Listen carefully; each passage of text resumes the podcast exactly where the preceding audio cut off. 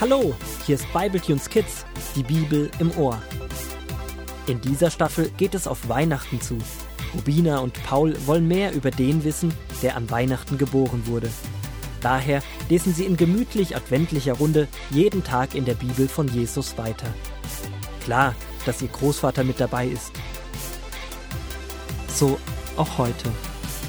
Rubina, Paul und Großvater sind in der Küche. Während der Großvater mal wieder gemütlich einen Zimttee schlürft, haben sich die beiden Wurmkinder die Ärmel hochgekrempelt, die Küchenschürzen angezogen und sich in ein Chaos aus Plätzchenteig, Backblechen und Ausstecherle gestürzt. In der Weihnachtsbäckerei gibt's so manche Schleckerei. Zwischen Mehl und Milch macht so mancher Glich eine riesengroße Kleckerei.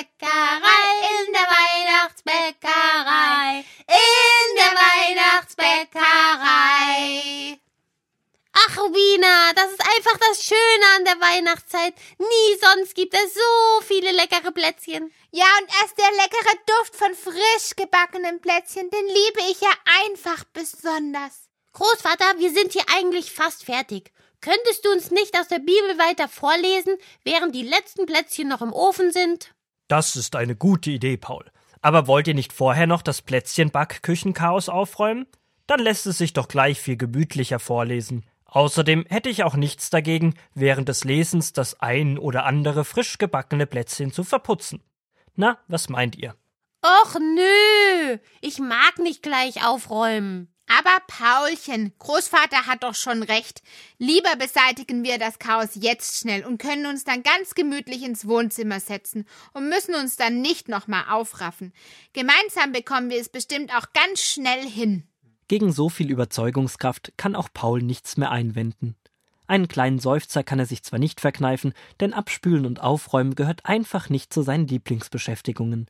Wie Rubina jedoch vorausgesagt hat, schaffen sie es gemeinsam viel schneller und keine halbe Stunde später kuscheln sie sich mit frisch gebackenen Plätzchen und heißem Zimttee auf das Sofa. So, wo waren wir denn stehen geblieben? Ach ja, richtig. In Johannes 4, die Verse 1 bis 15. Und so beginnt der Großvater mit dem Vorlesen. Das Land Israel bestand damals aus drei Teilen Galiläa, Judäa und Samaria. Eines Tages, als Jesus mit seinen Jüngern gerade auf dem Weg von Judäa nach Galiläa war, machten sie eine Pause in der Stadt Sichar in Samaria.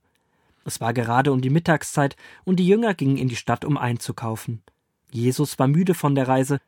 Er setzte sich an den Brunnen und wartete auf sie. Da kam eine Frau zur Quelle, um Wasser zu schöpfen. Gib mir zu trinken, bat Jesus sie. Die Samariterin antwortete Wie kommt es, dass du als Jude mich um Wasser bittest? Ich bin doch eine samaritanische Frau. Denn die Juden und die Samariter waren verfeindet. Wenn du wüsstest, was Gott dir schenken will und wer ich bin, dann hättest du mich gebeten, und ich hätte dir lebendiges Wasser gegeben, erwiderte Jesus. Die Frau sagte Du hast doch gar keinen Wasserkrug, und der Brunnen ist tief. Woher willst du denn das lebendige Wasser nehmen? Jeder, der dieses Wasser trinkt, wird wieder Durst bekommen, sagte Jesus. Aber wer das Wasser trinkt, das ich ihm gebe, wird nie wieder Durst haben. Denn das Wasser, das ich den Menschen gebe, schenkt ihnen ewiges Leben und sorgt dafür, dass ihr Durst für immer gelöscht ist. Gib mir dieses Wasser her, bat die Frau, dann brauche ich nicht mehr herzukommen und Wasser zu schöpfen. Großvater, äh, was ist denn das ein Sam, Samar, Sam, samaritische Frau? Ich glaube, ich habe das Wort schon einmal gehört. Gibt es nicht irgendwo in der Bibel eine Geschichte, die der barmherzige Samariter heißt? Das hast du dir gut gemerkt, Rubina. Die Samariter waren ein Volk, das auch in Israel und zwar in der Landschaft Samaria lebte. Und warum ist es so komisch, dass Jesus sie um Wasser gebeten hat? Durfte er nicht mit ihr reden? Da liegst du nicht falsch. Die Samariter waren für die Juden Ungläubige, mit denen man tatsächlich nicht gesprochen hat und von denen man sich auch nicht helfen lassen hat. Juden und Samariter waren verfeindet. Oh, dann war es ja richtig besonders, dass Jesus die Frau um Wasser gebeten hat, oder? Ja, das war es tatsächlich. Jesus zeigt damit, dass es nicht wichtig ist, zu welchem Volk wir gehören, sondern dass in seinen und in Gottes Augen jeder Mensch gleich viel wert ist Gott liebt auch alle Menschen gleich und möchte seine Liebe an alle Menschen verschenken. Das verstehe ich. Oder vielmehr, das weiß ich. Was ich aber nicht verstehe, ist, warum Jesus immer Sachen sagt, die man erstmal nicht versteht. Dass er der Frau lebendiges Wasser geben möchte, das wäre ja ungefähr so, wie wenn ich meiner Freundin lebendige Plätzchen anbieten würde. Die würde ja auch denken, was ist nur mit Rubina los? Lebendige Plätzchen, das gibt's doch gar nicht. Lebendige Plätzchen, das wäre ja mal was. Ja, das wäre wirklich lustig obwohl ich gar nicht wüsste, ob ich ein lebendiges Plätzchen überhaupt essen könnte. ich verstehe deine Frage, Rubina. Jesus spricht wirklich viel in Bildern, die man erst einmal verstehen muss. Wasser war damals und ist es ja auch heute noch in diesen Ländern sehr kostbar. Es wurde aus Brunnen geschöpft, die tief in die Erde gegraben wurden. Das wertvolle Nass wurde dann mit einem Krug nach oben befördert, um Pflanzen zu bewässern. Tiere zu tränken oder den eigenen Durst zu löschen. Das Wasser war und ist lebenswichtig. Das wusste die Frau. Jesus möchte aber zeigen, dass die Menschen nicht nur nach Wasser durstig sind, sondern Durst nach viel mehr haben. Durst nach Liebe, Bedeutung, Vergebung und Gnade.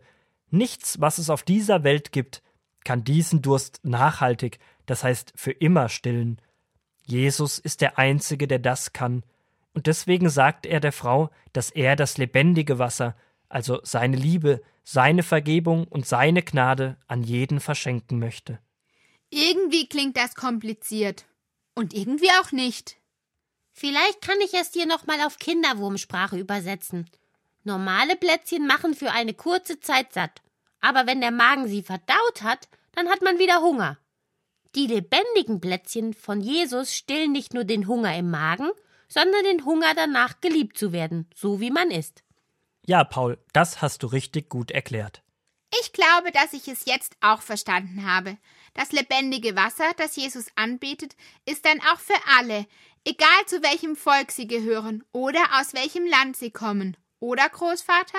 Genau, Rubina. Gottes Liebe, das ewige Leben, seine unbeschreibliche Gnade sind für uns alle umsonst.